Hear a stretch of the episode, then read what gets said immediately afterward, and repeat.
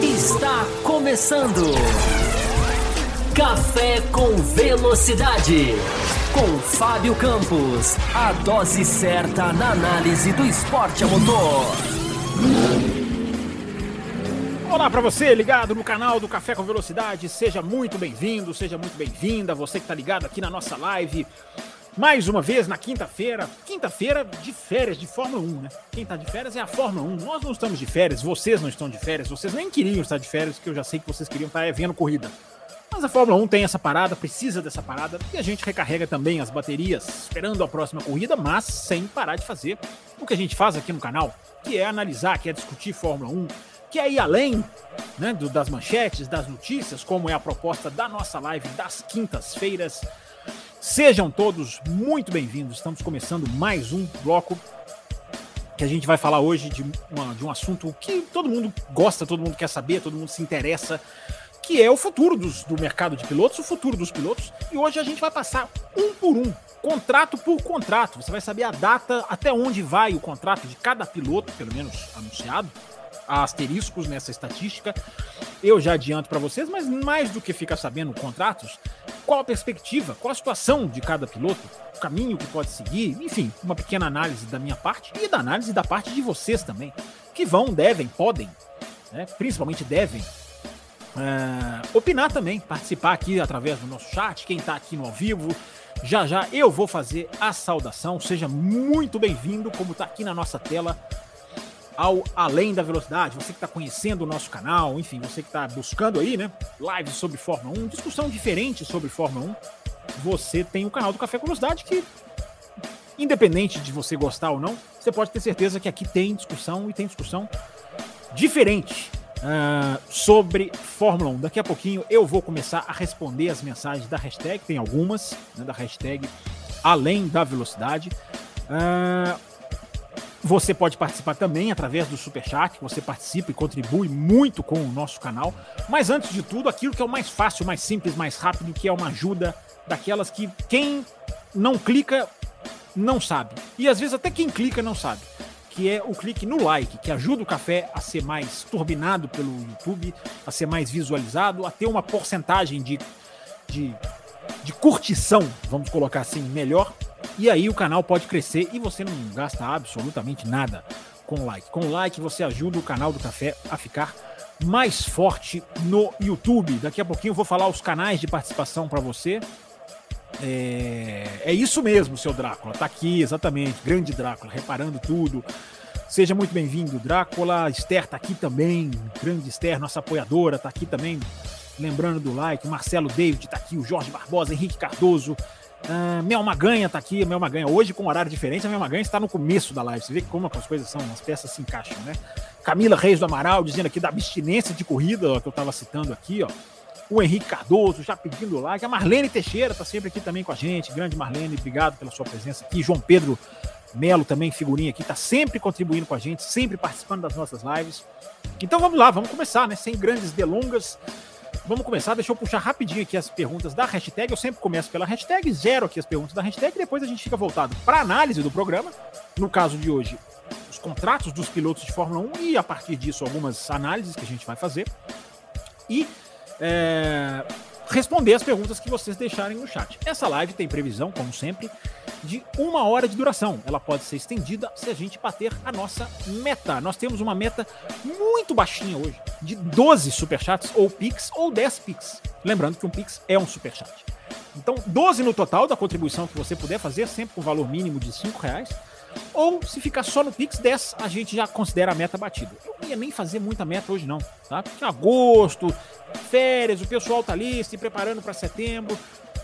Mas aí, né? Thiago Raposo tem como filosofia: se não tiver meta, não faz a live, eu entro e, e acabo com tudo. É, então, para não fazer com que o chefe se revolte, a gente coloca aqui uma meta simbólica que é 12. Poxa, a gente costuma fazer metas de 20, de 18. 12 a gente está fazendo uma meta bem pequenininha e a gente, inclusive, já está largando bem nessa meta, porque a gente já tem Pix da Camila e do André Pedro, que eu já estou vendo aqui. Então você já pode considerar que essa meta já caiu em dois. É, para a gente já começar, daqui a pouquinho eu vou ler toda a, a, todas as mensagens do, da hashtag e o máximo possível que eu consegui aqui no chat, sempre priorizando os superchats, claro, e os Pix. Aliás, mandou Pix, não se esqueça, coloca entre parênteses Pix na sua pergunta, tá? Pra gente localizar aqui certinho, rapidinho. Like dado, diz aqui o Francisco Cribari. Saudações de Recife, que legal. Pessoal ouvindo lá. O Cláudio já deixou o like dele também. Isso mesmo, Marcelo David. O cara é da ordens à distância, comanda à distância. Hashtag, vou colocar aqui na tela. Vamos embora, vamos, vamos responder as perguntas. Hashtag além da velocidade, para a gente já começar aqui para amaciar, para vocês irem chegando, irem se acostumando, irem alongando, os músculos aqui da mão para fazerem as suas perguntas, para dar tempo de vocês fazerem tudo isso. É, eu vou lendo as perguntas aqui que chegaram antes, sempre lembrando que a hashtag é aquela do Twitter que você manda a pergunta que, opa, quero perguntar isso, às vezes eu não vou estar presente, é, às vezes me deu aqui o impulso de querer saber do assunto, você manda a pergunta na hashtag e a gente antecipa ela aqui na, na, na, no nosso programa. Como fez, por exemplo, o Marcelo Sabsud, que nada mais é do que o grande Marcelo Cesarino, um dos nossos ouvintes mais antigos aqui do Café. É... E ele é antigo mesmo, porque ele é velho.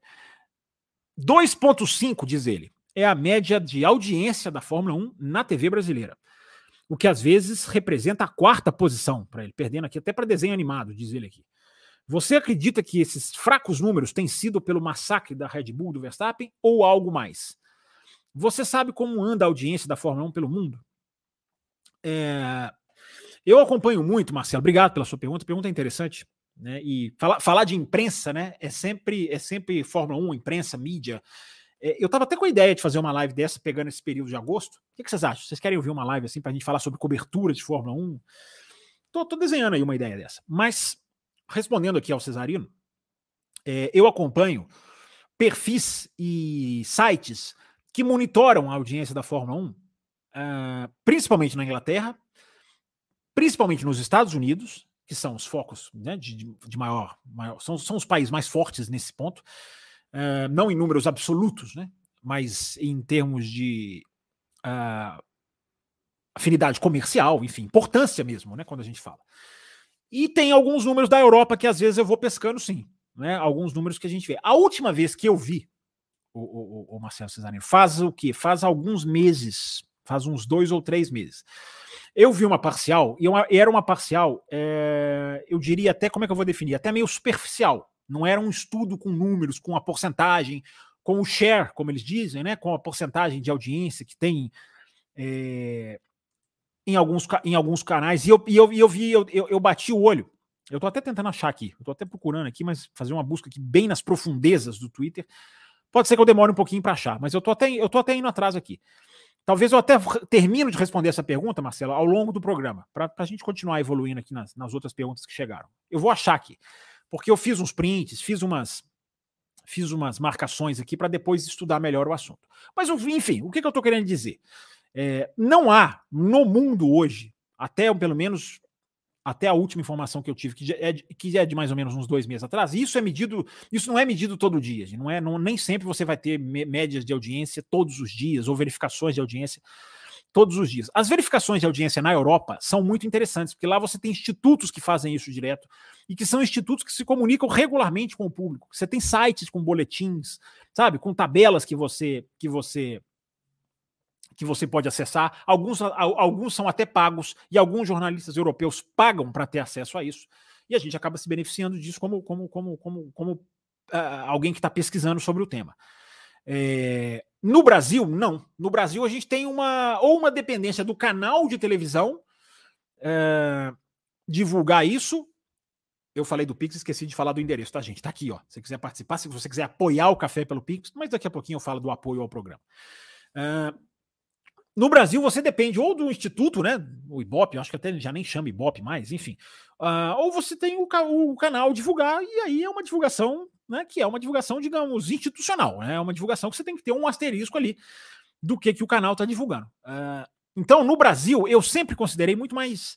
É, muito mais difícil, eu diria. Muito mais, é, é, a informação não vem com a frequência que vem em outros, em outros locais. Então, o, o, o Cesarino, a informação que eu tive da. Estou pegando as minhas anotações aqui, depois eu continuo aqui a minha pesquisinha de dados maiores era de que, por exemplo, a informação que eu tive, que eu tenho, uh, uma, uma leve queda de audiência na Áustria, a Áustria com uma leve queda de audiência. E aí você tem vários países, tá? Você tem vários países, alguns, alguns, alguns destacados, não são todos os países.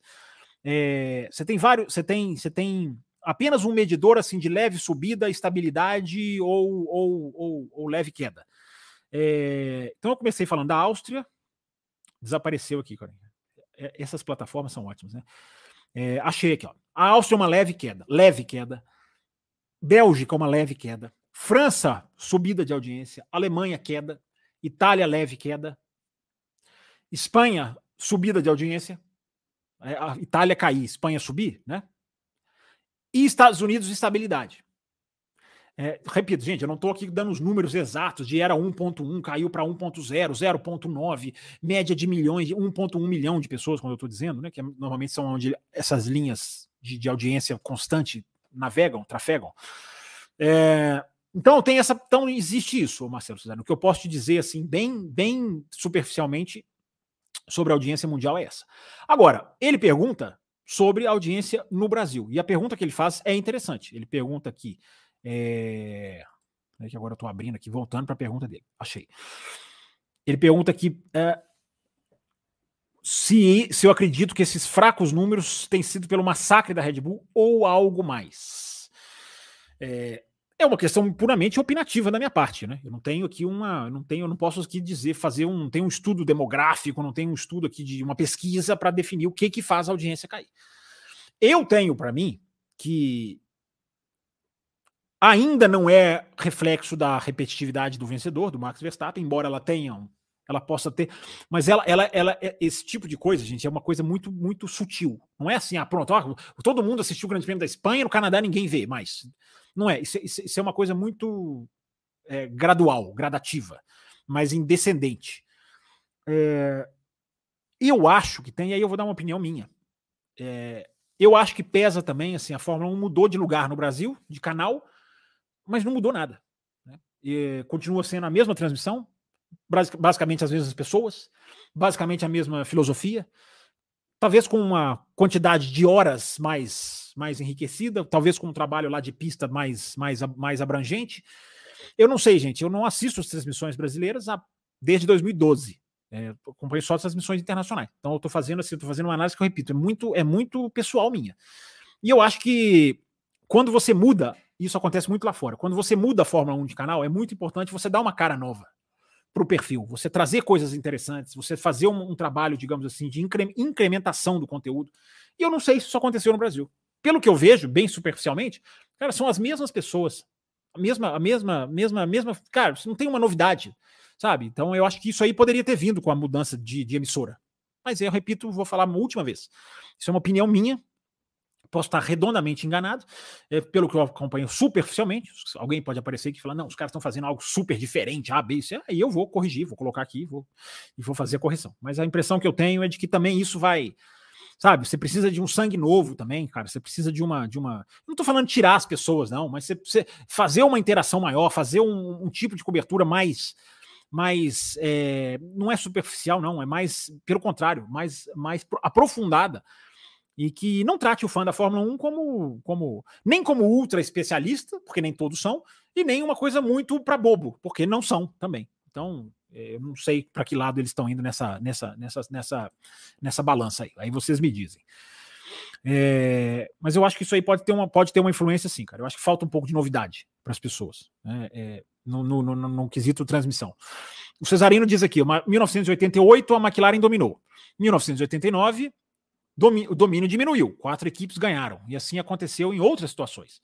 Quanto tempo você acha que vai demorar para o domínio da Red Bull diminuir? Cara, aí é futurologia, né, Cesarino? É... Ou, ou ficar num nível mais aceitável, ele pergunta. Ganha, mas existe um. Ou seja, diz ele, ganha, mas existe um mínimo de competição. É... Cesarino, tudo que está acontecendo é a Red Bull se distanciar dos, dos, dos, dos rivais. É o que está acontecendo. A Red Bull, sem atualizar o carro, nadando de braçada, ganha hoje de ré, se bobear, né? Anda de ré e ganha. Né? Claro que eu tô brincando, mas só para vocês terem uma noção. Né? Todo mundo tem essa noção, inclusive.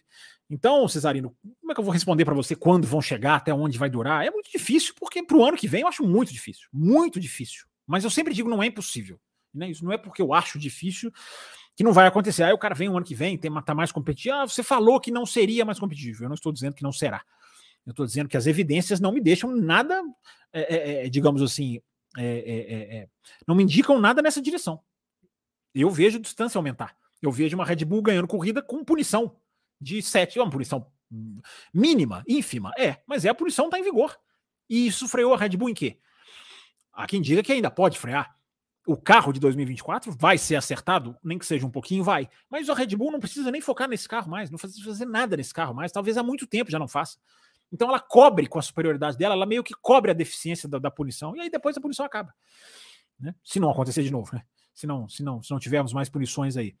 Então, Cesarino, eu posso analisar o caminho, a tendência da seta. Eu não posso dizer quando vai, quando vai ser, quando não vai ser. A gente segue fazendo isso aqui, viu, Cesarino? Obrigado pela sua pergunta. João Vitor, na hashtag aqui, ó, considerariam na Fórmula 1 permitir ele coloca uma coisa em aspas aqui, eu não sei se alguém fez essa, essa citação ou se é ele que está falando. Ele, ele, colo, ele coloca aspas. Considerariam na Fórmula 1 permitir que só os pilotos usem o rádio para falar com o engenheiro, sem respostas destes.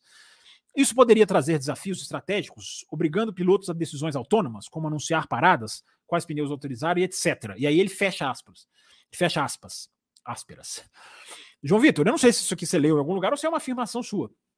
É, eu já que você fala considerariam, é a primeira palavra do seu tweet, eu, cara, eu aplaudiria de pé. Aplaudiria de pé. O rádio hoje faz mal para a Fórmula 1. Faz mal para o esporte, faz mal para a competição, faz mal para a ligação piloto-carro. Quer dizer, faz bem para a ligação piloto-carro, mas faz mal para o entendimento né, do, do, do, próprio piloto, porque o engenheiro faz muita coisa para ele. Né? O engenheiro dita como guiar. Né? E isso aí eu seria absolutamente, absolutamente é, é, é digamos assim, favorável de se, de se, de se diminuir, de se atenuar. Se não dá para tirar o rádio, cara, é, que pelo menos se regule, se faça uma coisa mais. Deixar o piloto pilotar mais o carro. Sabe? Eu sei que o engenheiro tem a sua importância em alguns momentos, eu até entendo isso. Esse contra-argumento eu até, eu até sou sensível a ele. Mas Porém, contudo, todavia, no entanto, é, hoje o ponto, o ponto passou e passou demais. Né? Passou demais. Cara. É, o engenheiro ficar ditando o que o cara faz a cada curva. É, eu quero ver o piloto pilotar o carro. E eu acredito que a maioria das pessoas também querem. É, ah, mas há uma beleza na engenharia. Cara, há um limite. Há um limite. Se a Fórmula 1 não colocar esse limite, ela pode daqui a pouco tirar o piloto. Você sabe muito bem do que eu estou dizendo. É, basta ver a tecnologia, onde ela está, onde ela já chegou, enfim é, os, a velocidade que ela anda no mundo hoje, é, simplesmente o carro pode se guiar sozinho, não é, não é difícil. É, então tem que ter esse limite. Estou dando um exemplo mais extremo, né? mas só para as pessoas entenderem. Obrigado pela sua pergunta, João Vitor. O Rafa Santos tem mais tem mais uma do Rafa Santos e mais uma do Plínio, tá, gente? E aí a gente vem aqui para o chat e aí nós vamos começar a falar dos contratos, né? Vamos começar aqui com a proposta da nossa live de hoje. É, o Rafa Santos, ele coloca aqui: parabéns pelos tópicos abordados na segunda, diz ele. Escuto pelo Spotify. Legal. Olha, se você escuta pelo Spotify, você coloca lá, dá lá cinco estrelinhas pro café, porque o Spotify também pode deixar o café mais acessível lá. E a turma que gosta de, de, de, de ouvir pelo, pelo só por, pelos agregadores, pelo áudio, que todos os programas saem lá também. Quando você puder dar o joinha, dar o, sua, dar o seu like também em outras plataformas. Agora, se você quiser ser muito legal mesmo, você vem aqui no YouTube, mesmo já tendo assistido ou ouvido, e deixa o like também. Se você for muito bonzinho, mas muito, muito coraçãozinho, muito bom. E ele diz aqui: gostaria de saber de você qual a mudança de regulamento deu mais certo nos dois primeiros anos, 2009 ou 2022. Abraços. Cara, considerando os dois primeiros anos, cara, é, é meio que um X, assim, viu, o, o, o, o Rafa? É, porque 2022 começou nas primeiras corridas né, disputado, a Ferrari com a Red Bull, e uma ganhava, e teve aquelas duas primeiras corridas que foram bem né, é, é, disputadas entre o Leclerc e o Verstappen, e aí o que vai, vai o que vai caindo. Né? Não só vai caindo a questão da competitividade, como vai caindo, ao que tudo indica, a capacidade do carro de ultrapassar. é, segundo os relatos que, que vêm dos próximos pilotos.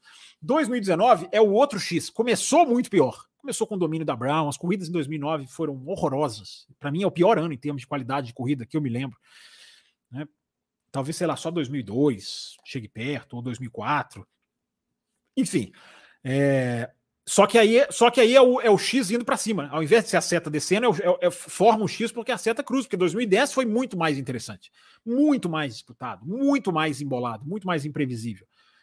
Então eu diria que no, no, no, no para responder a sua pergunta, o, o, o Rafa, é, eu diria que a, a, seta começou melhor para o de 2009. Foi subindo, né? 2010 não foi um mau ano. 2023 é, embora seja uma, uma pelo menos em qualidade de corridas, eu estou falando, tá? Então, enfim, é uma boa pergunta, é uma pergunta bem capciosa. É, o Plínio Rodrigues manda aqui a última da hashtag, pelo menos a última que eu tenho aqui, é, e eu estou filtrando aqui pelos mais recentes aqui no meu Twitter. O Plínio Rodrigues diz aqui: é, Fábio, boa noite. No começo do campeonato perguntei se a Aston Martin foi capaz de copiar a Red Bull, também seria capaz de desenvolver a cópia como a original. Podemos dizer que não? É, a Aston Martin fez uma atualização que não deu certo, né? Isso está muito claro, né? Isso está muito claro. A gente vai fazer, lembrando, tá, gente? É, Segunda-feira é o Café com Velocidade com, com uma mini avaliação, mini retrospectiva da temporada 2023. Um mini balanço, vai, da temporada 2023. Mini porque, porque a temporada não é completa, mas o balanço será. Então, você fica ligado. E na próxima quinta, não tem além da velocidade. Mas tem tem live aqui no canal. Me aguardem. É suspense mesmo. Uh, então, o, o, o Plínio, a questão, voltando aqui para a questão da, da, Aston Martin. Né? Uh, eu acho que a gente precisa dar mais tempo. Eu acho que a gente precisa dar mais tempo. Já sacramentar que não conseguiu. A Aston Martin, ela faz o carro, vamos lá, Plínio. Ela faz o carro baseado na, da Red Bull. Uh, o carro é muito bom o desenvolvimento é um segundo passo. Então, dizer que ela não conseguiu entender o conceito, mas ela fez o carro. Baseado, não é cópia. Não é cópia, é baseado no carro da Red Bull. Você não tem o carro idêntico. Não tem. Basta olhar. Gente, é muito fácil. Não precisa ser especialista. Você não precisa ficar horas e horas fazendo um trabalho de pesquisa. Você não precisa. Você não precisa disso. Para você definir, se você está em dúvida se um carro é cópia do outro, você vai lá e faz a, a, a sobreposição. Pega uma foto, eu fiz isso no meu Twitter. Ah, no começo do ano, com a Aston Martin e a Red Bull. Pega as fotos e compara. O seu olho vai te dizer. Não precisa ser o Fábio Campos, o jornalista tal, o Reginaldo Lemos. Não precisa ser ninguém. Você vai com o seu olho e você sabe. Você vai, você vai ver se é cópia ou não. É. E aí você tira a sua própria conclusão. E você vai ver que a Aston Martin e a Red Bull não são cópia tem, são projetos inspiradíssimos uns nos outros. Né? O da, da Aston Martin e a Red Bull. Como passou a ser a McLaren, como passou a ser um pouco mais a Ferrari, como a Mercedes. Olha, olha a Mercedes. Ah, não tinha sidepod. Ela tem o sidepod. É, é inspirado em quem? O sidepod da Mercedes. Não é no da Williams. É no da Red Bull.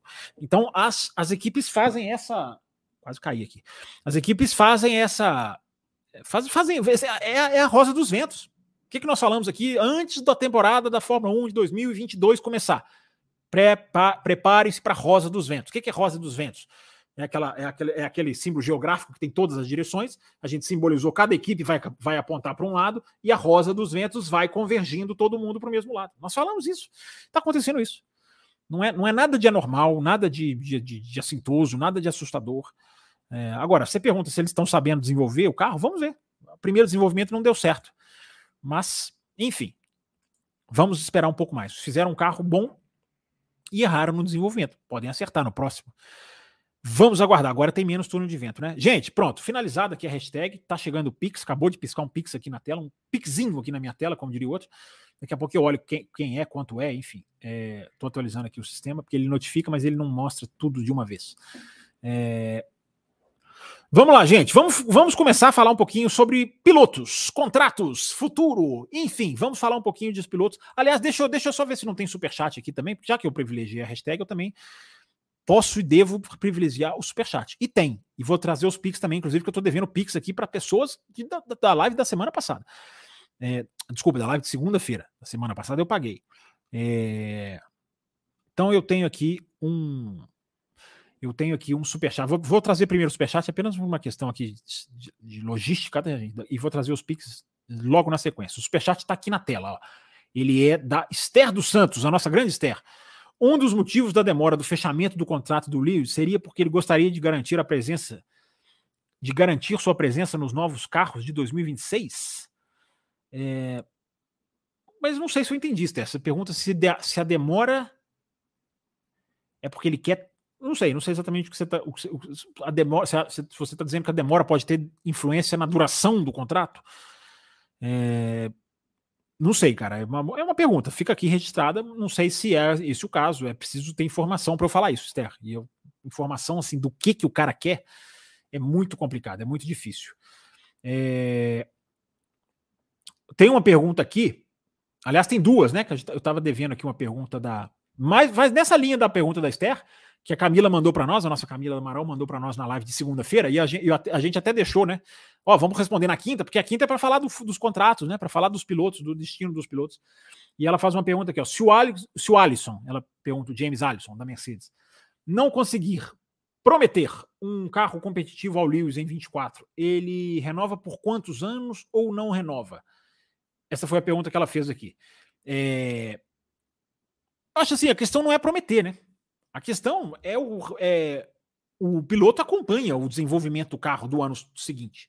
Certamente o Lewis Hamilton está sentando com engenheiros, está vendo, está indo lá vendo os projetos, está tá, é, é, tá, tá dividindo tecnicamente com a equipe o caminho do próximo carro. Já tem, tenho certeza, já tem as suas algumas das suas definições feitas. Então não é questão assim de prometer. Não é assim, ah, eu te prometo um bom carro, então eu renovo. Não é. O piloto vai, ele vai. Isso, isso aí é acompanhamento constante. Eu diria até que é diário diário esse acompanhamento. Então o Hamilton vai, ele vai acompanhando. Eu tenho certeza que ele está acompanhando os caminhos do carro de 2024. Agora, sobre a demora do contrato, vou falar daqui a pouquinho quando eu for passar piloto por piloto.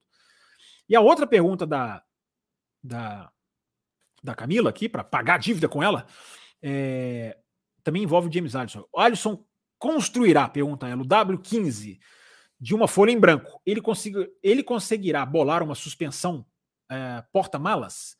Não, suspensão porta-malas, eu não sei se, se, é isso que você está querendo dizer, Camila, é aquela que a gente explicou do efeito, né? Do estola, não estola, né?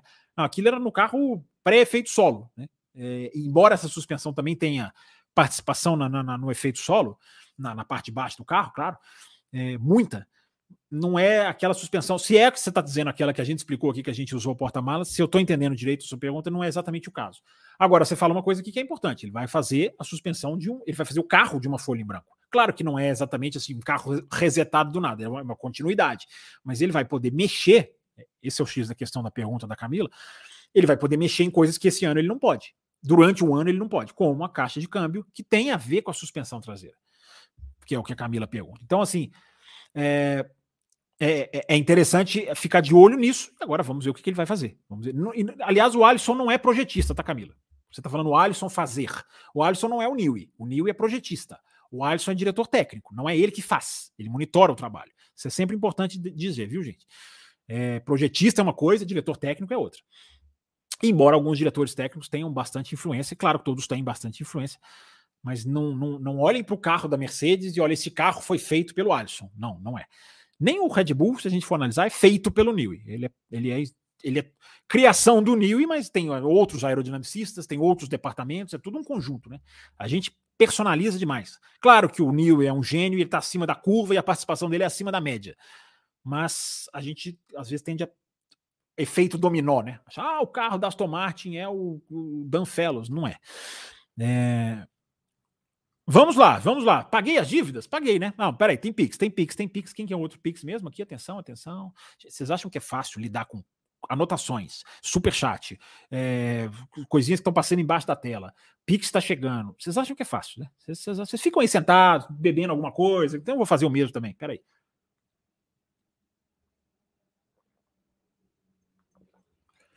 E solta o cara nos leões aqui, né? Vamos lá, eu tenho um Pix do André para responder e tenho um Pix da Isabela para responder. Vamos, vamos atrás. Atenção colocar, eu tenho certeza que colocaram Pix antes da mensagem, para não, não acabar com a vida aqui do, do, do, do apresentador. Achei o do André, tá aqui na tela. Não achei o seu, viu, Isabela? Não achei o seu. Não sei se você mandou pergunta, às vezes né, a pessoa pode fazer o Pix, não quer mandar uma pergunta, manda o Pix para ajudar a gente. É... Sempre lembrando, tá, gente? O Pix mínimo de cinco reais para a gente tratar da questão de meta. Falando da dança das cadeiras, se fosse possível montar o grid ideal para 2024 só com os melhores pilotos disponíveis no mundo do automobilismo, Fórmula 2, Fórmula 3, Indy, Super Fórmula, Fórmula E, como ficaria? Pois é, André, cara, nossa, eu tenho que fazer um grid inteiro aqui para responder a sua pergunta, né? Eu acho que tem vários pilotos. Eu vou puxar, André, a pergunta, a, a, uma coisa que a gente falou aqui na segunda-feira. É, você imagina um grid da Fórmula 1 com esses caras que estão aí, tiram, tiram um Stroll, tiram um ou outro, que não são, não tá entre os melhores do mundo, é, e coloca um Alex Palu, um Felipe Drogovic, um Liam Lawson, um Gabriel Bortoleto daqui a pouquinho, um, um, um Stoffel Van Dorn, que é um cara que eu queria ver de volta, porque é muito bom, o cara saiu da Fórmula 1, ganhou a Fórmula E, enfim, não foi bem na Fórmula 1, claro que não foi, mas uh, eu acho que merecia uma segunda chance. Então é só você, é só você fazer essa pequena substituição, André. A maioria dos pilotos da Fórmula 1 estão ali porque merecem mesmo, a imensa maioria. São esses caras mesmo, ótimos. A geração é talentosíssima, muito bem servida de talento a Fórmula 1, mas podia ser ainda melhor. Dá para ser ainda melhor. E principalmente se fizerem o que tiver que ser feito, né? O que tem que ser feito, que é aumentar o grid. Gente, vamos falar dos contratos. Vamos passar aqui piloto por piloto. Vamos passar aqui cada um rapidinho, tá? Não, não é aqui uma dissertação, nós já estamos, inclusive, na metade da live. É, na, no tempo regulamentar, digamos assim. Inclusive, eu nem chamei nas redes sociais, né? Deixa, deixa eu chamar aqui, que eu nem, eu nem chamei. O cara tá ali vagando, né? Sem fazer nada, numa boa. É, esqueci, sempre esquece, né? A gente sempre esquece de alguma coisinha, prepara tudo, abre todas as páginas, abre as anotações, liga os cabos, sempre fica uma coisa para trás. Então, gente, vamos passar um, um piloto, é, um por um, vamos, vamos, mais ou menos equipe por equipe, tá, gente? Vocês podem fazer as perguntas de vocês, vocês podem aqui mandando, uh, seguindo, mandando o superchat, de vez em quando eu posso parar aqui para ler um pouquinho.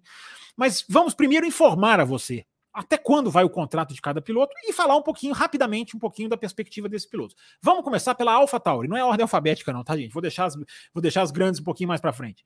Mas vamos começar pela AlphaTauri. Tá? Ricardo, final do contrato, 2023. Não é segredo nenhum. Né? Foi, foi, foi emprestado para correr esse ano. É, a questão do Ricardo é o que, que ele precisa para ficar na Fórmula 1 ou para fazer o objetivo dele, que é voltar para a Red Bull? É só andar bem? O que, que é um andar bem do Ricardo? É, é simplesmente ganhar do Tsunoda? A montanha para ele subir é muito alta se a gente quer pensar em Red Bull. É, a não ser que a situação na Red Bull vire, olha, vai ele mesmo. E eu explico já já o que, que significa essa situação e o que, que pode fazer essa situação se desenhar.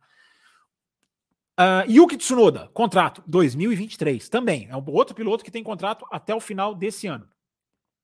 O Tsunoda, é, e aí, qual é a perspectiva do Tsunoda? O Tsunoda, para mim, depende do quanto a Red Bull quer agradar a Honda. O quanto a Red Bull ainda quer agradar a Honda, essa é a verdade, gente. Se tem alguém que está elogiando o Tsunoda aqui, que, né, lembrando que ele está fazendo um bom ano, também não é nada espetacular, nossa, igual o Piastre, não. É, até porque o Piastre também começou a ficar espetacular agora, né, quando o carro subiu também. Não que tivesse mal antes. Já falamos sobre o Piastre aqui no canal. Uh, o Tsunoda, a gente tem falado, tem feito um bom ano. Mas para continuar, para renovar mais uma vez, para se apostar, para mim, o X da questão do contrato do Tsunoda é a relação da Red Bull com a Honda. A Honda está indo para Aston Martin. E aí?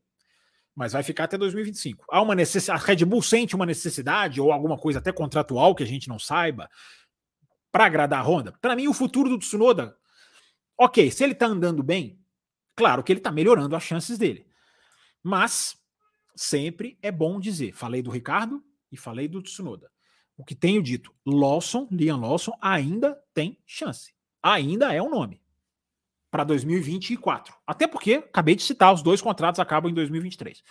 Não me surpreenderei se o Liam Lawson entrar nessa parada aí, uh, como piloto da equipe. E aí, qual dos dois saem? É briga direta, né? Ricardo e Tsunoda. Próxima equipe, Williams. Vamos falar dos dois pilotos da Williams. Logan Sargent, contrato 2023. Olha, olha a, gente está tendo uma silly season, né? Agosto ano passado foi tanta bomba, né? Alonso, Piastre, guerra contratual. Vettel já tinha falado que ia sair. Aí começa a se fazer ter o efeito Gasly, vai sair, explode tudo, né? Esse ano um agosto sonolento, né? Mas vejam como a gente tá. É até esquisito, né? Porque o número de contratos que terminam em 2023 não é pequeno. O Sargent é um dele. Uh, o Sargent entrou na pressão na Fórmula 1, né? Não se esqueçam, né, gente, que ele, tinha, ele teve aquela, aquele anúncio da Williams, né? Antes do campeonato da Fórmula 2 acabar. Olha, se ele conseguir os pontos da superlicença, ele vai ser o nosso piloto. É uma coisa muito fora do comum, né? É, olha, se ele conseguir, e ele conseguiu. É uma pressão, é. Ah, ele já tinha uma situação até favorável? Tinha, mas ele guiou as últimas corridas ali com, com o futuro dele na Fórmula 1 é, é, na balança. E isso é um ponto positivo que ele conseguiu lá, marcou os pontos dele, conseguiu. Teve também os treinos que ele fez, os testes de sexta-feira. Cada teste de sexta-feira o cara marca um ponto na superlicença dele. Ele fez cinco ou seis, enfim, deu uma, deu, deu uma ajudinha também, claro. Mas ele foi lá e conseguiu. Nunca me pareceu um super talento o, o, o, o Logan Sargent. Nunca me pareceu, que eu já vi. Grande vantagem do Sargent, gente, vamos falar o português claro, é a nacionalidade.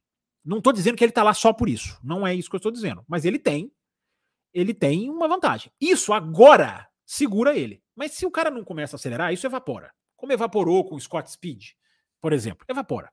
Mas hoje é uma vantagem. Estamos discutindo hoje. O programa está falando de 2023 e as perspectivas de contratos de cada um.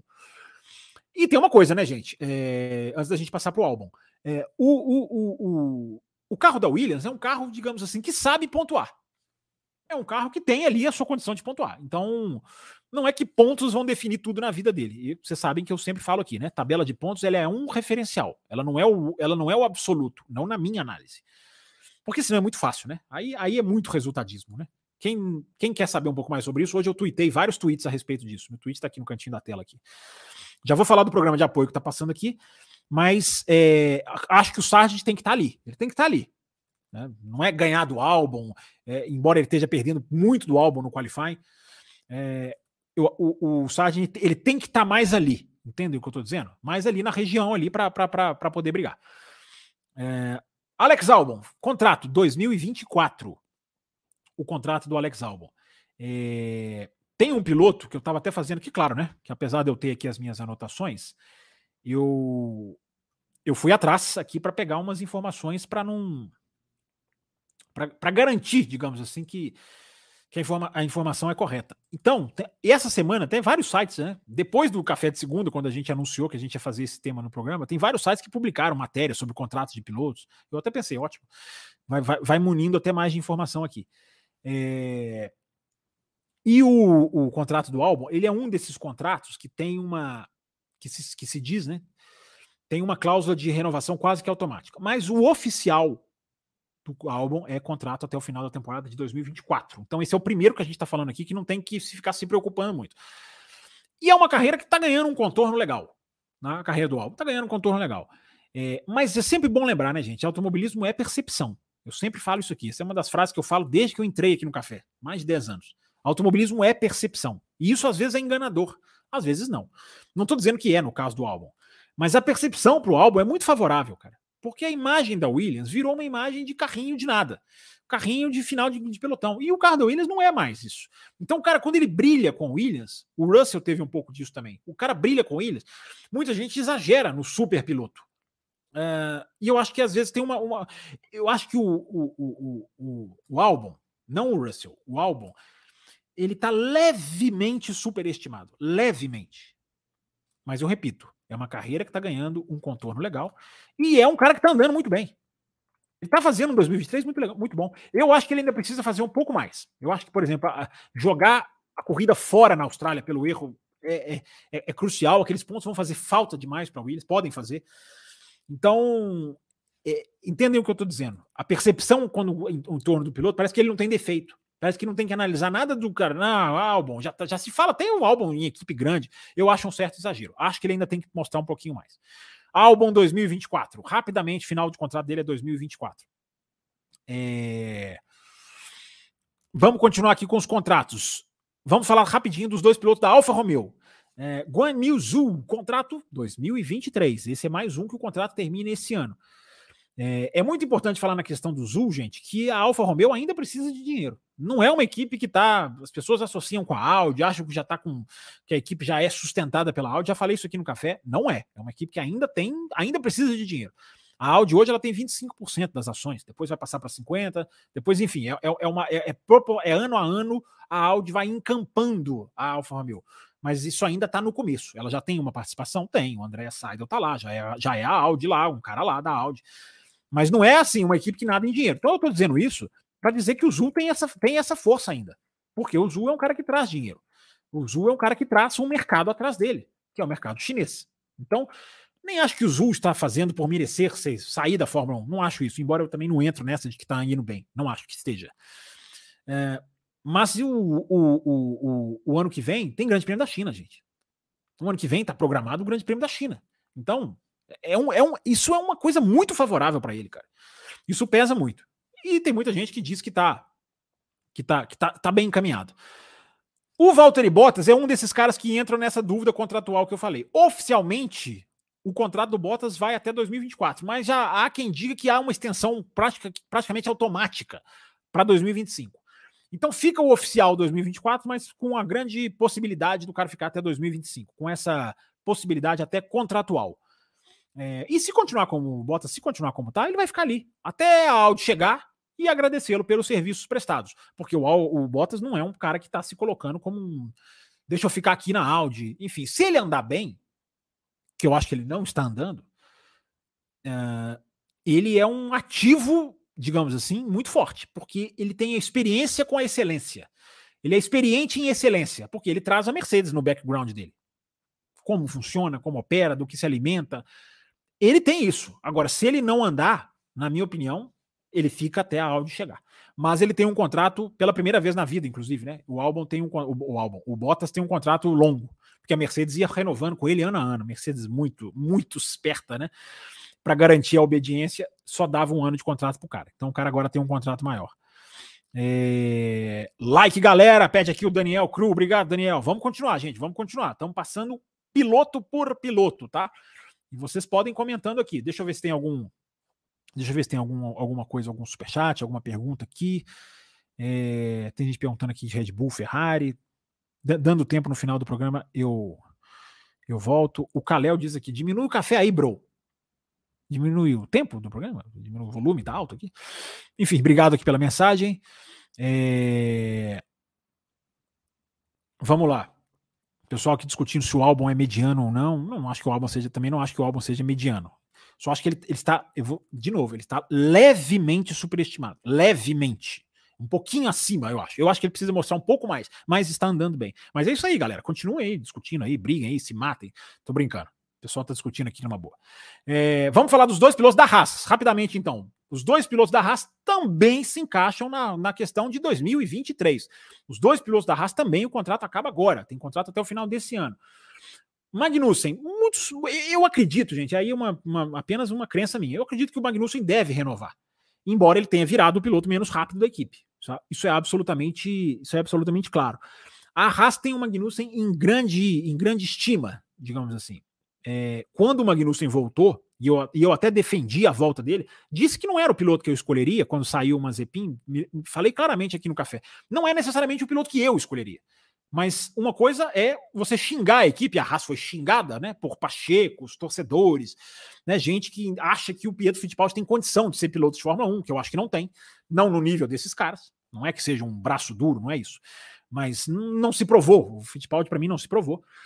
Então a Haas foi altamente criticada e eu me lembro muito bem de falar aqui no café, o Magnussen é uma escolha respeitável, porque quando o Magnussen saiu da Haas, e eu citei isso aqui no café, quem é ouvinte das antigas vai lembrar, quando o Magnussen saiu da Haas para ceder lugar ao Mazepin, é, o engenheiro dele, aquele de olhinho puxado, o Ayo Komatsu, deu uma entrevista muito interessante, dizendo, cara, é uma pena que ele tenha que sair agora, porque agora ele atingiu a maturidade dele como piloto, ele agora sabe desenvolver corrida, ele agora tem mais paciência dentro do carro, ele sabe tratar melhor dos pneus. Então, e essa entrevista não foi dada na volta do Magnussen, foi dada na saída do Magnussen da Haas. Então, esse é um exemplo, gente, como a Haas tem o Magnussen em altíssima, altíssima cotação. Claro que ele vai fazer um ano, não está fazendo um ano bom. É claro que isso não é, não é garantia. Mas eu acredito que por isso ele deve, ele deve renovar. Agora, tem uma possível influência da Alfa Romeo aí, né? Já que existe uma ligação, uma, uma possibilidade da Alfa Romeo que vai sair da Sauber já no ano que vem, nessa nesse encampamento da Audi, digamos assim, o contrato acaba esse ano e a Alfa Romeo tem conversas com a Sauber, com a Haas, pode virar Haas Alfa Romeo, uh, não sei se no nome oficial, mas enfim. E aí, se isso acontecer, será que a Alfa Romeo terá alguma influência em termos de pilotos? Não sei. Estou apenas colocando uma pulguinha atrás da orelha de vocês. E o Nico Huckenberg, que também tem contrato até 2023, que tem que tem que é o cara que fez as substituições de altíssimo nível que ele fez, né? Só não quis enxergar isso quem não quer enxergar mesmo. É, quem não quer, quem, é, quem, é, quem, quem tem conceitos pré-definidos do piloto e preferem morrer abraçados com esses conceitos a fazer uma análise da pista. Aqui no Café a gente sempre fez uma análise do Huckenberg dentro da pista. Já falei que, cara, o Huckenberg ele é um cara que ele tem um índice de pontuação de mais de 50% das corridas, é, ou algo perto disso. Isso, isso é um índice de, de pontuar muito forte, cara. Isso, isso, ah, ele é um grande piloto por causa disso? Não, mas ele é um cara confiável. Ele, é, ele, ele, é um nome. E aí o cara vem e faz esse ano que está fazendo. Muito rápido em Qualify, que o carro tem a característica de ir bem no Qualify e não ir bem na corrida, que é um pouquinho a característica dele assim. Eu acho que ele é um cara melhor em Qualify. Mas o cara está fazendo um ano muito aceitável. Fez uma corrida muito boa na Áustria, na sprint da Áustria. Enfim, o Hugenberg, gente, há quem diga, não é uma informação aqui, só uma coisa que a gente lê aqui ali. Sempre bom dizer isso. Há quem fala que ele até conversa com outras equipes. Não sei quais. Mas tem outra equipe perguntando aí, cara, ah, seu contrato, como é que é? Enfim. É, não sei se é para voltar a ser piloto de teste. Claro que ele não vai querer, né? Pelo menos, né? Eu não acredito, a não sei que seja uma equipe grande. Será que alguma equipe grande quer levá-lo para isso? Será que ele iria? Enfim, é o que se fala. Mas é uma renovação que eu dou como certa. Embora, repita, é só a minha visão. É, gente, deixa eu ver, estamos aqui com 45 minutos de live, cara. Vocês falam pra caramba mesmo. É o Komatsu da Rasa, é isso mesmo. Tá dizendo aqui o Aslan Pacheco. Acho que eu falei o nome dele, né? É, uh, ele está dizendo aqui que eles são piada no grid. É... Enfim, pessoal debatendo aqui, ó, o Sérgio Milani está aqui, apareceu aqui na nossa live, o William Brás também está aqui, o Vinícius Pereira, Daniel Cruz já tinha falado dele. É... Deixa eu ver quem mais. Ah, aqui o Pix da Isabela. Achei o seu Pix, Isabela. Desculpa, eu não tinha achado aquela hora. Ou você mandou agora há pouco, né? O contrato da, do Pérez vence em 2024. Quais os possíveis substitutos? Vou chegar lá, vou chegar lá. Deixa, deixando seu Pix guardadinho aqui, Isabela. Chegarei lá. É... Vamos falar rapidamente dos dois pilotos da Renault, os dois pilotos da Alpine. Uh, e os dois pilotos também têm um contrato vencendo em 2024. Não há previsão de mudança na Alpine, pelo menos não, não é, é, é, em termos contratuais, não agora, só se houver uma rescisão. É, o Ocon, portanto, 2024, e o Gasly também 2024. O Ocon ele renovou por três anos em 2021. Né? Vocês lembram disso? Vocês lembram que em 2021 ele fez uma, uma renovação de três anos com a Alpine? Pois é, vai até o final de 2024. É, e eu me lembro muito bem, quem escuta o café sabe, que a minha opinião foi de que era muito. Era muito tempo para você dar para um, um, piloto como o Ocon, que não é, tá longe de ser um piloto ruim, mas tá longe de ser um piloto, na minha opinião, que você aposta três anos. E veja a situação que isso colocou a Renault, né? Olha, olha o que aconteceu ano passado. Você tinha Alonso, Piastri, não tinha espaço, aí você tinha que discutir ou um ou outro, e o Ocon lá sentado em berço esplêndido. A renovação do Ocon por três anos, ela cobrou o seu preço. Ela cobrou o seu preço, claro que a Renault errou muito no ano passado com, as, com o contrato dos pilotos, mas ela cobrou o preço. Porque se o Ocon não tem esse contrato, ela poderia ter abrigado, por exemplo, Alonso e Piastri. Alguém tem alguma dúvida de que Alonso e Piastri é melhor do que Alonso e Ocon? Uh, ou Ocon e Piastri é melhor do que uh, não, o, o Piastri e Alonso é melhor do que. É, Piastri Ocon, enfim, é, do trio. Me enrolando aqui na, nas, na, nas probabilidades. Então a Alpine se enrolou. A Alpine se enrolou como eu. É, porque deu um contrato, na minha opinião, muito grande Ocon. Agora, é aquilo que eu falei aqui no café também, no GP da Hungria de 2021. Hoje, esse café tá virando uma retrospectiva, esse além da velocidade, uma retrospectiva de afirmações antigas. É, a, a, a, renovação do Ocon, ela, comercialmente, ela já se pagou. Ela já se pagou. Comercialmente, não estou falando esportivamente. Comercialmente ela já se pagou porque o Ocon ganhou uma corrida, né, cara? No mesmo 2021, que ele renovou, aliás, foi um pouco antes da vitória, alguns dias antes, o cara foi lá e ganhou o Grande Prêmio da Hungria, eu sei, com todas as circunstâncias, mas comercialmente o cara já se pagou. Agora, não é só comercial que conta, né? E ele precisa dar resultado na pista também. É, o Gasly é um cara que a chance de virada dele vai ficando para trás, cara com um afundamento, esse afundamento da Alpine, a chance da virada na carreira do Gasly, vai, vai, vai ficando, sabe? Ele foi para a Alpine com tudo, assim, ó, vou virar agora, vou virar a página da Red Bull, né? Vou, vou, vou, vou tá solto aqui, posso brilhar, posso, enfim, posso mostrar o meu potencial. É, e não tem conseguido mostrar muito também por causa do carro, né? É, mas agora é o que tem para ele. Ficar lá, porque também não tem, não tem opção, não tem opção para o Gasly. Então é uma contratação que eu não entendi. Não, não entendi a contratação do Gasly, nunca apostei no Gasly como piloto. É um bom piloto, nada mais. Não acho. Acho que acho que é, é, é, muita gente o coloca como um piloto que eu não acho tão bom assim, muita gente o coloca, enfim, questão de ponto de vista. É uma contratação que eu não entendi. Até porque na contratação do, do quando da contratação do Gasly, o Ricardo tava, tava era opção. Apostar no Ricardo, eu acho melhor do que apostar no Gasly, na minha opinião. É, o Huckenberg estava livre. Acho que também teria sido uma melhor opção, já falei isso aqui há, há mais tempo. Acho que seria, mas não é só agora, porque está andando bem. É, a minha análise do Huckenberg, o ouvinte do Café conhece. Então é uma contratação que eu não entendi. Mas enfim, é, é onde ele está, é o que tem para ele. E acho que é uma pena que o carro estando afundando, vai, vai, vai, vai sumindo. A carreira dele vai apagando aos pouquinhos também. Vamos falar de Aston Martin agora. Falta Aston Martin, falta Red Bull, Ferrari e Mercedes. E McLaren. É... Aston Martin, vamos lá. Contrato dos pilotos da Aston Martin. Alonso, 2024. Mas o 2024 do Alonso é um, quase certo, embora não oficialmente, digamos assim, pelo menos não que eu saiba. O 2024 no contrato do Alonso é quase uma ilusão, já que o Alonso saiu da Alpine para, digamos assim, para ter um contrato longo. A, a, a, divergência do Alonso com a Alpine foi o tempo de contrato. Eu acho que ele não iria para 2024, para Aston Martin só com 2024. Ele tem o 2024 e o tal do 2 mais 1 né? Porque muito contrato de Fórmula 1 é assim: você tem dois anos, mas o, o mais um está ali, porque ele é automático. Se chegar numa data, às vezes, e ninguém fizer nenhum movimento, ele se renova automaticamente. Ou só precisa de uma assinatura, não precisa rediscutir nada. Pode se rediscutir, mas não é necessário. Então, no caso do Alonso, 2 mais 1, um, na minha visão, é praticamente certo. Então, tá, é 2024 oficialmente, mas você pode colocar aí 2025. A questão do Alonso é se ele fica até a Honda, né? Se ele fica até a era Honda, que começa em 2026. Eu acho que se ele estiver andando em alto nível, é, esqueçam qualquer possibilidade de veto da Honda. Esqueçam. Se ele estiver andando em alto nível, ah, porque o GP2 Engine lá atrás, gente. Fórmula 1, gente, os caras, os caras, os caras querem é potencializar o resultado.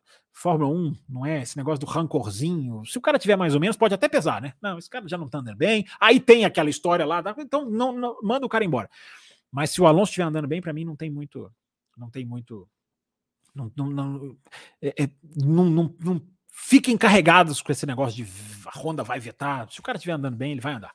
É, deixa eu dar uma atualizadinha aqui no meu sistema, tá, gente? É, e o outro piloto da Aston Martin é o único de todos os pilotos do grid que tem um contrato desconhecido. Aonde você procura, em português, em inglês, o contrato do Stroll é unknown, é desconhecido. Não se sabe o contrato do Stroll. Ora, por que será? Né? Poxa, um piloto que não tem contrato revelado? Será que tem contrato? Será que assina alguma coisa? Uh, o que, que é que o Stroll faz? Essa é uma das pautas de segunda-feira. Eu não vou ficar analisando aqui muito o Stroll, porque segunda-feira a gente vai fazer uma análise da temporada 2023. Então ali nós vamos esbarrar nessa situação do Stroll. Então não vou aqui me antecipar muito. A questão é contrato, é futuro. Não tem muito o que falar do Stroll. Agora, é um piloto que tem cadeira cativa. Isso não precisa dizer, não preciso nem guardar para segunda-feira, todo mundo já sabe, já é óbvio. O óbvio, ululante, como diria o outro. É, mas é curioso, né? Contratos, pilotos, Fórmula 1, os melhores do mundo, até quando vai? Tem patrocínio, não tem patrocínio, tem chance, não tem chance. O cara ganhou a Fórmula 2, sobe, não sobe, tem lugar, não tem lugar. E aí já tem lá um piloto que o contrato dele não é nem divulgado. Não tem de contrato, talvez não tenha, talvez pedir por mesada. Será que é mesada? O cara ganha. Muito peculiar, né? Muito interessante. E há quem acha que isso é normal, tá valendo, né? É...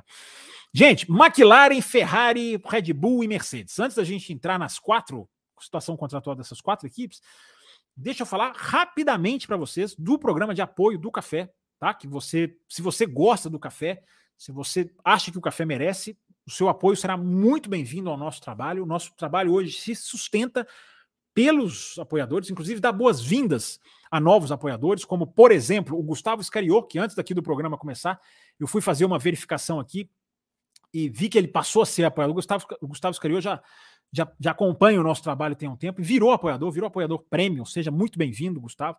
Tem mais gente aqui que eu vou abrir a listinha aqui que entrou essa semana, enfim. É... Você vai ser muito bem-vindo se você quiser ajudar o café. E você tem essas maneiras que estão passando aqui embaixo. Lá no apoia.se.com.br Você escolhe a forma de pagamento, você faz um cadastrinho lá, você tem uma segurança, digamos assim, maior no contato do café com você. Você põe lá o seu e-mail, a gente está em contato com você sempre, esse endereço que está passando aqui. Você pode, se você quer mais, está mais apressado e quer fazer pelo YouTube, já está acostumado a apoiar pelo YouTube, você vira membro do canal. Ou se você quiser fazer pelo Pix, cara, quero apoiar o canal pelo Pix. Mais e mais gente tem mudado para o Pix e a gente até agradece, porque para nós é muito bom, mas o importante é ser bom para você. Então, se você quer apoiar o café pelo Pix, deixa eu voltar com a hashtag aqui para a tela, aqui, a hashtag não, com a chave aqui para a tela. Você pode apoiar pelo Pix, mas como é que eu apoio pelo Pix? Você escolhe a data de pagamento e a gente te lembra na data, ó, quero todo dia 7. E aí você escolhe as faixas que você quiser. Qualquer forma de. Todas essas três que eu estou falando, YouTube, Apoia-se e Pix, você tem as quatro faixas. A Café com Leite, entra no grupo de WhatsApp lá dos malucos por Fórmula 1. Na Caputino, você já começa a receber programas exclusivos sobre Fórmula 1 com os nossos apoiadores. Na seguinte, a Extra Forte, você tem tudo isso e a assinatura da F1 TV até o final de 2024, que eu digo, eu tenho certeza que você não tem F1 TV até o final de 2024. Se você ganhar aqui no café, você tem garantia de até o final de 2024 com acesso liberado à F1 TV, F1 TV Pro, evidentemente. E a faixa principal, a faixa premium, essa que entrou o nosso querido Gustavo Scariot, a faixa premium, que é a faixa que você tem tudo isso que eu falei, além de concorrer a miniaturas, como várias que estão aqui me circundando aqui no cenário, uh, você concorre ao ingresso para o Grande Prêmio do Brasil. Provavelmente, gente, esse ingresso vai ser sorteado no último final de semana de agosto, provavelmente, mas eu atualizo vocês. Eu o ingresso que falta, a gente já sorteou um ingresso para o GP do Brasil, vamos sortear outro, você concorre. É, e você não concorre a participar de um café aqui com a gente, na mesa, na bancada, discutindo com a gente nas lives para apoiadores de segunda-feira. Não concorro? Não, não concorre. Porque se você entrar na prêmio e você quiser, você está dentro. É garantido. Só tem que esperar a sua vez chegar, porque tem muita gente. Felizmente tem muita gente aí nessa fila. Se bem que a fila já está chegando ao fim, né? Todos praticamente já passaram por aqui, faltam poucos. Então tá aí, gente, nossas plataformas de apoio, só fazendo esse parênteses, porque o seu apoio, repito, cara, você, se você gosta, não tô falando só do café não, tá? Se você acompanha canais do YouTube, se você acompanha é, produtores de conteúdo independentes, se você é, gosta de ser fiel a um canal, seja ele qual for do tema que for, apoie, cara, porque é é, é, muito importante para quem produz conteúdo. Então, o café também é um desses, se você quiser apoiar. E se você não pode apoiar o café, não está na hora, quem sabe um dia, vou tentar, deixa eu me ajeitar. O que você pode fazer é deixar o seu like, como eu falei lá no começo do programa. Ok? Vou deixar a mensagem do like aqui para vocês não esquecerem, porque vocês não gostam de dar like.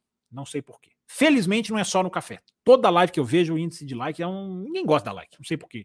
Eu deve cobrar, eu acho que não cobra, mas deve cobrar, eu não sei porquê.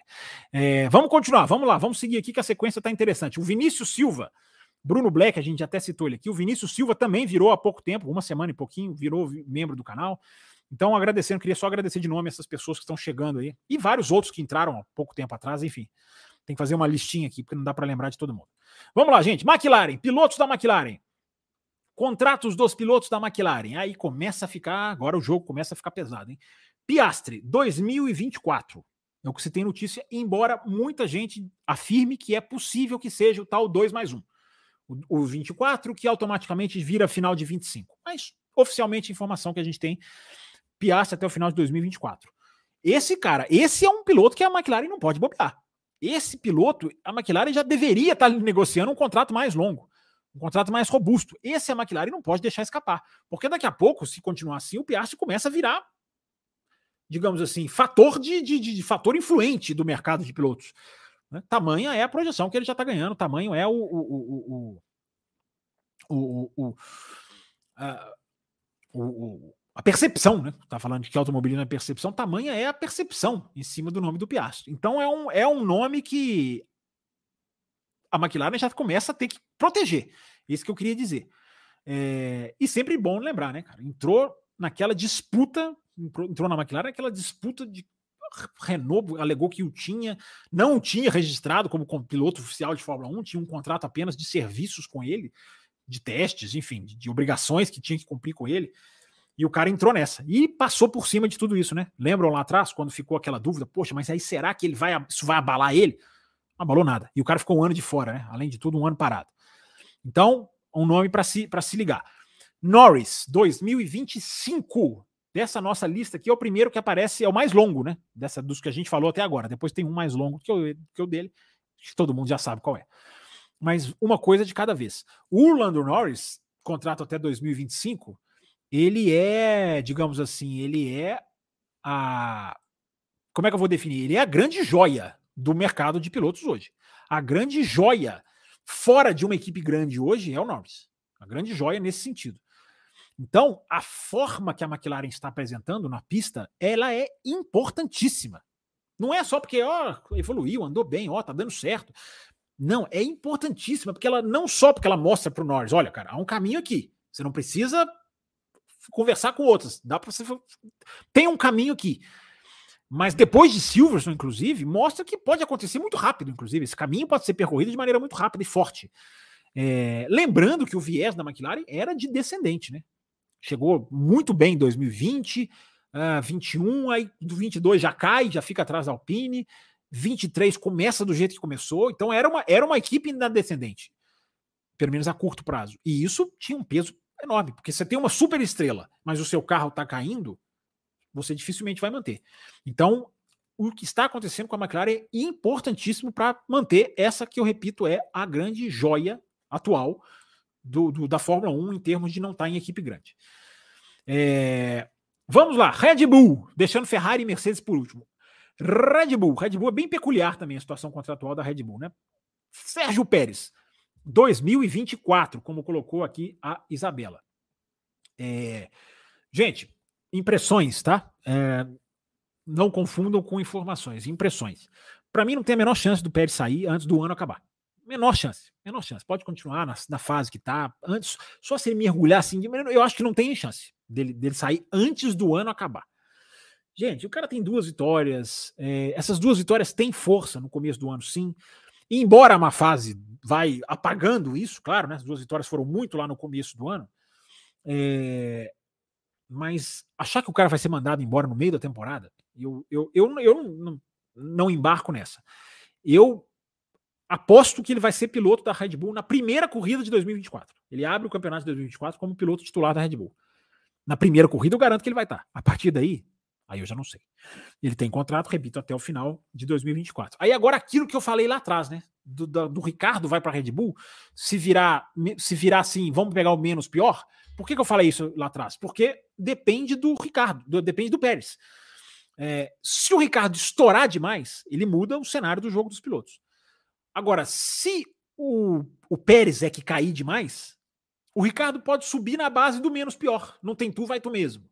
Uh, então, é, o Ricardo é sombra. Isso é, uma, isso é básico, né? Tu acho que todo mundo já sabe, o Café já falou sobre isso várias vezes. O Ricardo é sombra, é sombra do Pérez. Então, na minha visão, esqueçam demissão em 2023.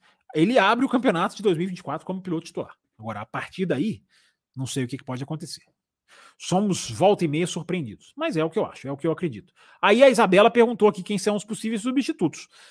Né? Cadê, o, cadê a mensagenzinha da Isabela que eu até marquei ela aqui para achar? Aqui, ó. Contrato do Pérez, do 2024, quais os possíveis substitutos? Na, assim, de primeira, Isabela, Ricardo e Lawson. É, se bem que o Lawson não vai entrar direto né, na Red Bull, ele entraria na, na, na, na, na AlphaTauri.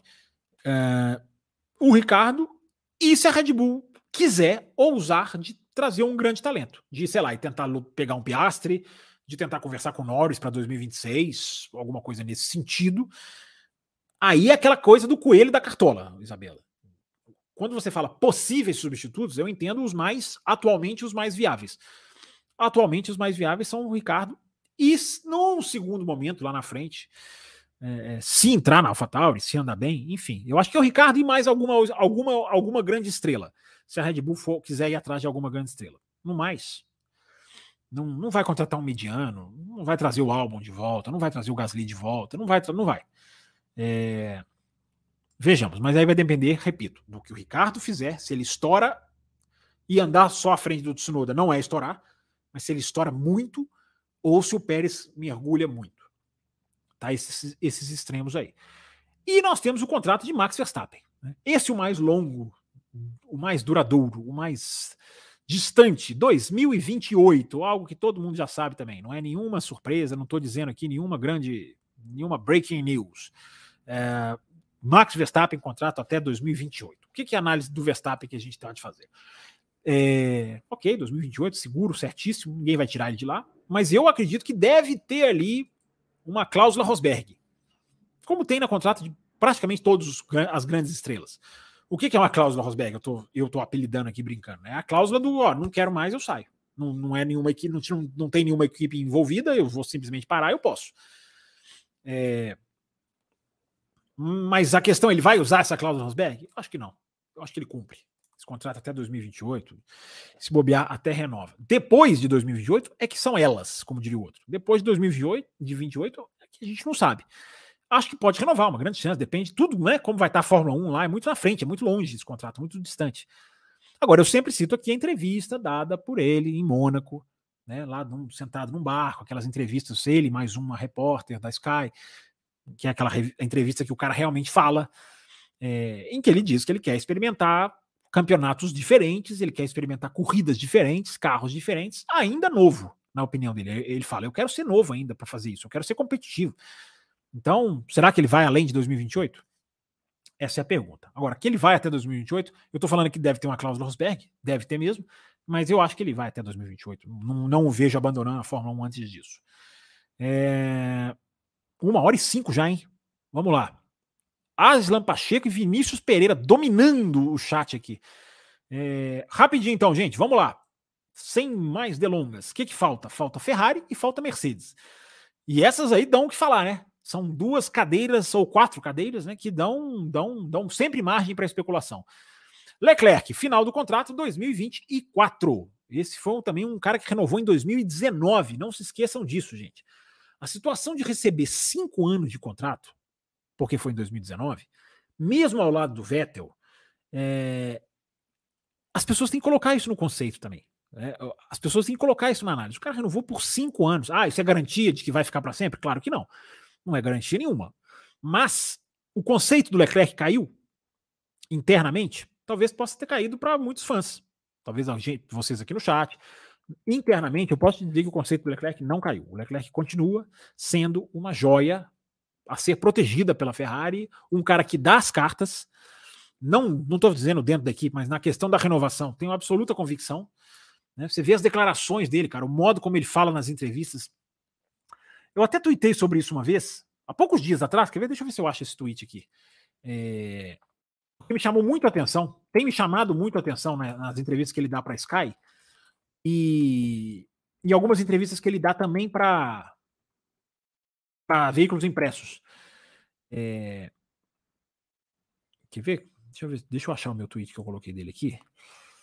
Porque chama muita atenção, cara, nas frases dele, como que ele é, é muito mais ele, cara, cobrando da equipe, em tempo quando se fala de renovação de contrato, do que se sentindo pressionado. É... Tem um tweet aqui que eu, que eu, fiz um dia, não é esse que eu estava procurando, não, mas eu tuitei no dia 27 de abril. É, especulação do Leclerc ligando a Mercedes interessa muito a ele, porque ele pode usar isso para pressionar o próprio time, mas não é, não é esse que eu estava querendo me referir, não. É... Inclusive é um tweet que eu coloco a citação dele, coloco aspas, eu, eu printo as aspas dele.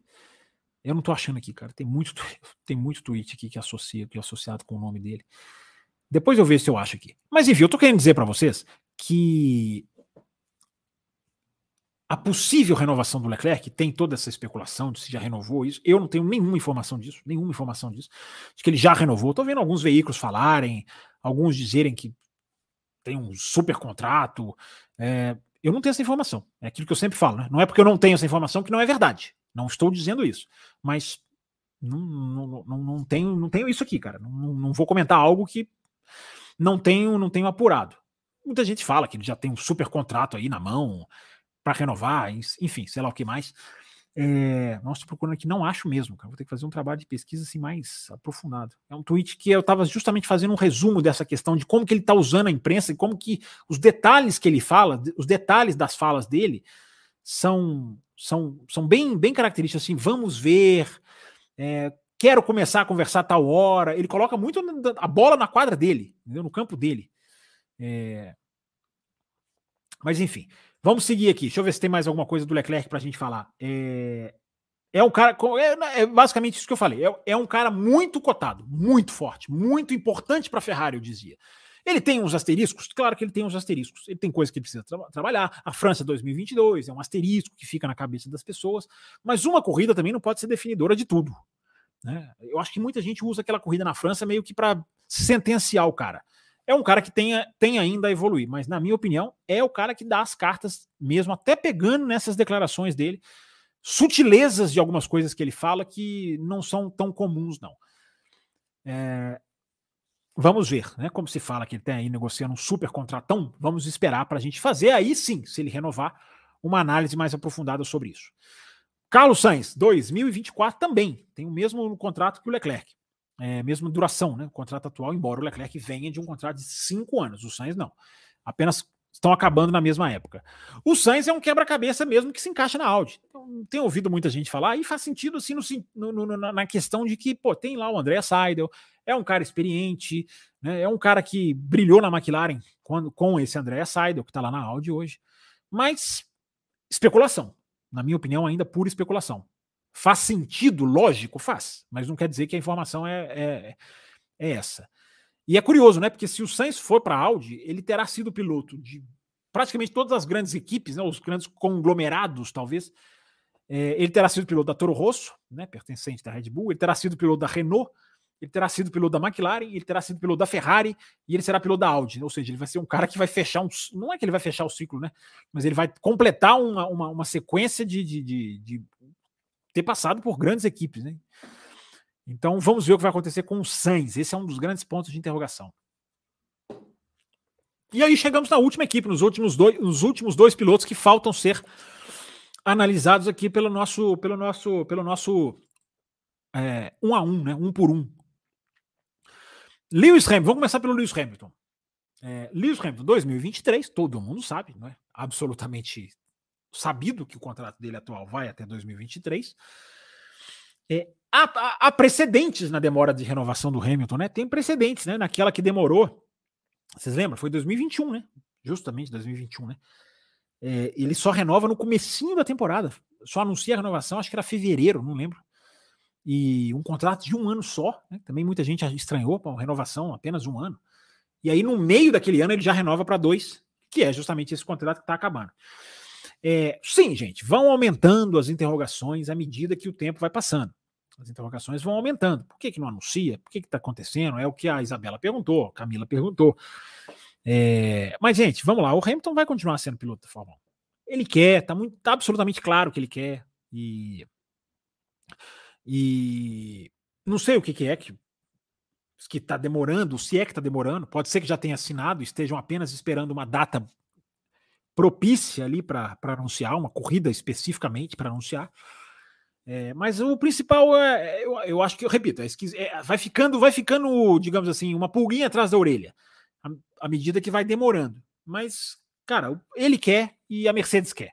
E a Mercedes sabe da importância dele. Então, acho que qualquer coisa que não seja uma renovação é uma é bomba. É uma bomba. Se ele sair é uma bomba, se ele for para outra equipe é uma bomba. Não, vejo que outra equipe, mas enfim. Bombas são bombas, né? Se a gente soubesse, não era bomba. Então, se acontecer uma bomba, acontece. Mas eu acho que tudo encaminha mesmo para ele renovar. E, e, aí nós vamos ver quanto vai ser essa o, quanto tempo vai ser o contrato novo. Ele falou na Inglaterra, em Silverstone, em pé, na pista, na quinta-feira, no programa da Sky Sports, que eles fazem uma transmissão na quinta-feira, inclusive com a arquibancada cheia na reta principal, cheia de o público vai, mesmo que tem ingresso para a corrida, pode ir na quinta-feira. E ele, nessa entrevista, repito, em pé na pista, com o microfone, diante da arquibancada, é, tem toda essa questão da empolgação, por isso que eu estou fazendo essa, essa, essa descrição. Ele disse que vê mais cinco anos nele. Eu falei, eu vejo mais cinco anos em mim. Eu não sei se vão ser cinco anos. Claro, ele não, não, não acho que ele vai renovar o contrato por cinco anos, mas o cara tem gás ainda, o cara quer ainda. Então, eu acho que qualquer coisa que não seja uma renovação é uma bomba. Será? Acho que para todo mundo, né? Não é nem questão da minha opinião. Acho que é meio que básico isso, né? É, e o último piloto de todos que falta para a gente analisar para fechar o nosso, a nossa live é o George Russell, que tem contrato até 2024, embora alguns já coloquem como o 2025 como automático. Alguns colocam como aquilo, aquilo que eu estou dizendo. Está tá no papel hoje, é 24, mas vira 25 sem precisar de nenhuma negociação. É, entrou, ou seja, gente, ele entrou com três anos de contrato, né? Ele entrou bem, ele entrou, digamos assim, é, seguro, porque por que, por que, que ele entrou com três? Ele foi piloto em 2022, em 2023, agora, e 2024 no mínimo, ou até 25, como eu estou dizendo. Então são sinais de que é uma de que há uma confiança. São sinais de que não é um cara ali, não é Botas. Ah, vamos ali vendo, vai, vai, vai indo. Não, é, é o cara. É, o Russell é o futuro da equipe, gente. Ele é o futuro da equipe. Hoje. Hoje, ele é o futuro da equipe. Agora, se ele cair de produção, se outro vier, é, se outro, é, digamos assim, superá-lo, ah, vem o Hamilton vai embora, entra outro piloto, claro que o cenário muda. Mas tudo isso é se. Se. Não vamos, então não vamos entrar no se. Hoje ele é o futuro da Mercedes.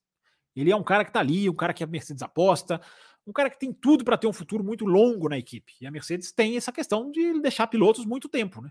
Foi assim com o Rosberg, que saiu porque quis, o Hamilton já está lá há mais de 10 anos. É, e, gente, vamos lá, né? O cara já venceu uma corrida, né? Não vamos esquecer. Ah, mas tá numa má fase. Tá, a fase do Russell a gente vai falar na segunda-feira, quando a gente vai falar mais da temporada 2023, o que aconteceu até agora. Mas o cara ganhou uma corrida, né, gente? O cara tá. Eu, eu acho que o cara tá com um futuro muito bem, muito bom pela frente. Basta manter, basta continuar é, avançar, enfim, tra trabalhar com a equipe, é, corrigir, por exemplo, essa questão dos qualifies, que é um problema atual que ele está tendo. Mas enfim, nada, nada de alarmante, não. Gente, então aqui, ó, uma hora e quinze, passamos até aqui do tempo regulamentar. Vamos caminhando aqui para o final da nossa live. Segunda-feira tem mais café. Segunda-feira tem o café 2023. Não percam a nossa live segunda-feira. A gente vai passar por vários pontos aqui. Nossa, tem muita coisa para correr atrás é, até segunda-feira para a gente fazer aqui uma live. E olha, na quinta-feira que vem, grande surpresa aqui, aqui, no, aqui no canal do Café. Tá? Trazendo algumas novidades aqui no canal do Café, algumas atrações, tá? Pessoal, muito obrigado a quem deixou suas perguntas aqui, obrigado a quem está aqui no chat. Gustavo Santos, o Aislan Pacheco, a Isabela Correia, enfim, quem chegou até aqui, até agora, o Wellington Leal, deu boa noite dele aqui. Valeu todo mundo que acompanhou. É, deixa o seu like, compartilha essa live, enfim. É, muito obrigado a todo mundo que prestigiou o nosso trabalho. Até segunda, siga o Café nas redes sociais. Deixa eu colocar aqui rapidinho aqui as redes sociais do Café, passando aqui, ó, passando aqui embora, embora aqui embaixo. E se você quiser apoiar o Café de alguma maneira, seja pelo like, seja compartilhando, seja divulgando no seu grupo de WhatsApp, ou seja virando um apoiador, o nosso programa é, existe só por causa de vocês aí. Abração, galera. Espero que tenham gostado. Enfim, e até a próxima segunda com mais conteúdo aqui no canal do Café com Velocidade. Até logo e até a próxima.